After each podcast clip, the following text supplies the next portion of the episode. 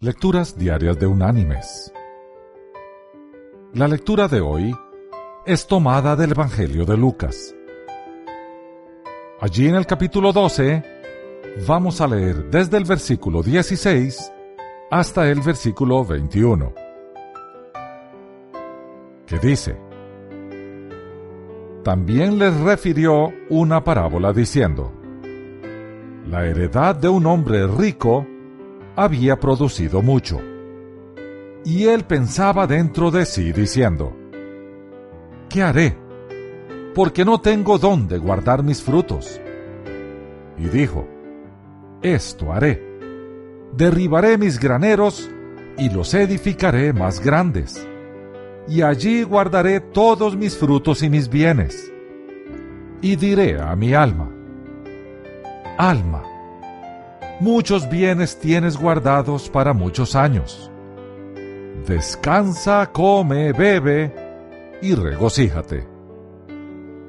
Pero Dios le dijo, Necio, esta noche vienen a pedirte tu alma. ¿Y lo que has guardado, de quién será?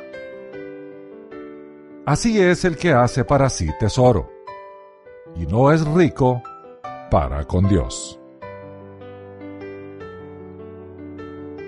Y la reflexión de este día se llama El rico industrial y el pescador.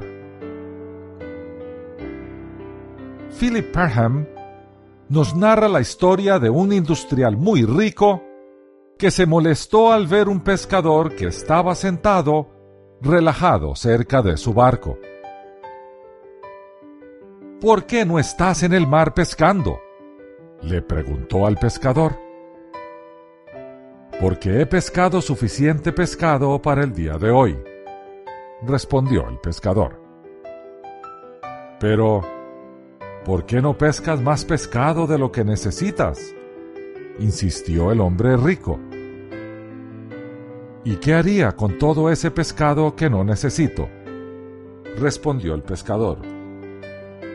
Pudieras ganarte más dinero, replicó el impaciente rico podrías comprarte un mejor barco para que pudieras salir a aguas más profundas y pescar mejor pescado. Pudieras comprarte redes de nylon que te ayudarían a pescar aún más pescado y así ganar más dinero. Pronto tendrías una flota de barcos y serías rico como yo. El pescador luego le preguntó, ¿Y entonces? ¿Qué es lo que haría yo? Pudieras sentarte y relajarte y disfrutar la vida, le contestó el rico industrial. ¿Y qué crees que estoy yo haciendo en este momento? le contestó el pescador mientras continuaba mirando tranquilamente al mar. Mis queridos hermanos y amigos, las riquezas no son el problema, hasta que ocupan el primer lugar en nuestro corazón. Es allí donde se convierten en nuestro Dios. Es un dilema fácil de resolver, una pregunta fácil de responder. ¿Qué va primero? ¿Dios o nuestras riquezas? Dios o nuestras posesiones.